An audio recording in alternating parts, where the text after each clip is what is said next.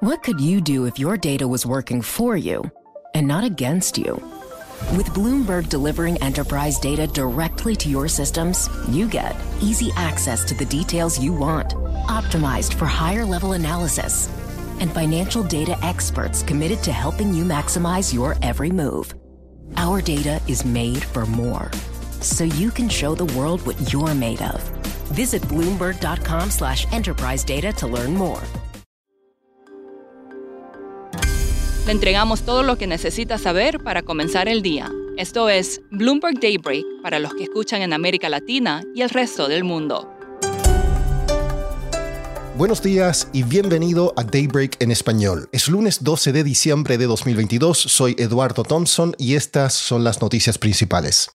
Las bolsas comienzan la jornada mixtas en una semana que estará marcada por la decisión de la Fed el miércoles. El consenso es que subirá las tasas en 50 puntos básicos tras cuatro aumentos consecutivos de 75 puntos básicos. El enfoque también estará en la conferencia de prensa de Jerome Powell poco después. Mañana también se informará la inflación en Estados Unidos. La semana también comienza con noticias de fusiones y adquisiciones. La farmacéutica Amgen comprará Horizon Therapeutics por unos 26 mil millones de dólares y Microsoft comprará una participación del 4% en LSE Group, operadora de la Bolsa de Londres. La participación está valorada en 1.600 millones de libras. El virus del COVID se propaga por hogares y oficinas en China después de que se flexibilizaran restricciones a la circulación. Esto provoca largas filas en los hospitales. El principal asesor médico de China afirmó que la tasa de mortalidad está en línea con la de la gripe. En cuanto al mundo cripto, Sam Bankman Fried, fundador de la quebrada plataforma FTX, testificará mañana ante un panel de la Cámara de Representantes. Fiscales estadounidenses investigan si cientos de millones de dólares fueron transferidos indebidamente a las Bahamas en el momento de la quiebra de FTX, según una persona familiarizada. Pasando a América Latina, los mercados de Perú y Argentina reabren después de un fin de semana de cuatro días. Los mercados están cerrados en México y Venezuela debido a feriados nacionales.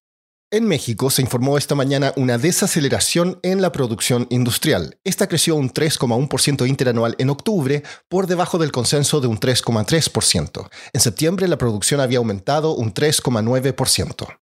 El ministro de Hacienda de Chile, Mario Marcel, dijo en una entrevista con Bloomberg TV en Londres que el gobierno planea mantener sus esfuerzos de consolidación fiscal y que el crecimiento económico comenzará a acelerarse el próximo año.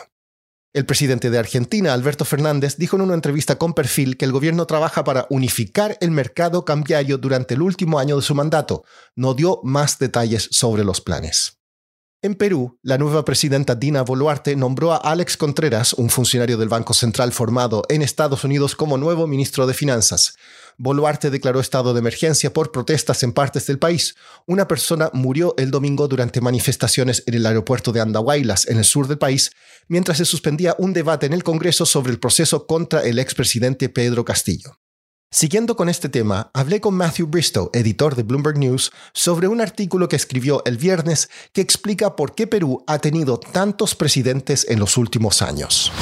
Sí, como dices, Perú ha tenido seis presidentes desde el inicio de 2018 y el motivo principal por eso quizás es el hecho que la constitución lo hace muy fácil echar un jefe del Estado aquí. yo creo que es más fácil en Perú que en prácticamente cualquier otro país. Hay una sola Cámara con 130 representantes y si más de, 66% de ellos votan para vacar un presidente, uh, se va. entonces, bastante fácil para el Congreso. El Congreso aquí tiene mucho poder sobre el Ejecutivo. Hasta si un presidente aquí quiere viajar por el país, necesita permiso del Congreso. Y son votos distintos porque elijan el Congreso con los votos de la, de la primera vuelta.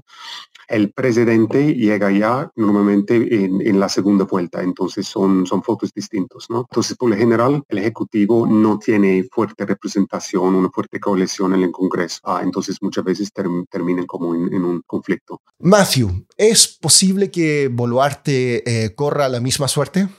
Sí, muchas personas creen que será muy difícil para ella terminar el mandato, que en teoría va hasta 2026.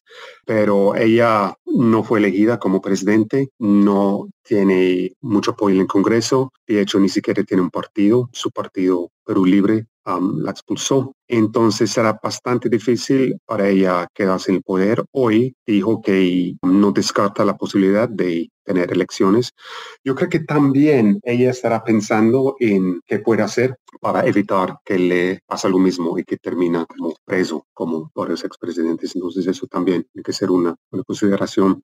Um, pero también muchos peruanos creen que no se, no se va a solucionar los, problemas del país con nuevas elecciones. Es que pues, esos conflictos sociales que, que ahora están, están afectando al país van a seguir ahí después de nuevas elecciones. Entonces eso no necesariamente da la estabilidad que el país ah, quiere. Por último, The Financial Times informó que científicos en California lograron por primera vez una ganancia neta de energía en una reacción de fusión nuclear. Es un gran avance en la búsqueda de energía libre de emisiones de carbono y ofrece una potencial alternativa a los combustibles fósiles y la energía nuclear convencional. Sin embargo, deberán transcurrir décadas para que tengamos centrales eléctricas de fusión. Eso es todo por hoy. Soy Eduardo Thompson. Gracias por escucharnos.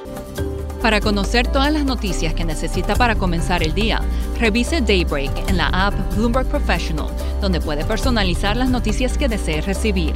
También puede suscribirse a la versión solo audio en Spotify, Apple Podcasts o la plataforma de su preferencia. Eso es todo por hoy. Escuche de lunes a viernes Bloomberg Daybreak.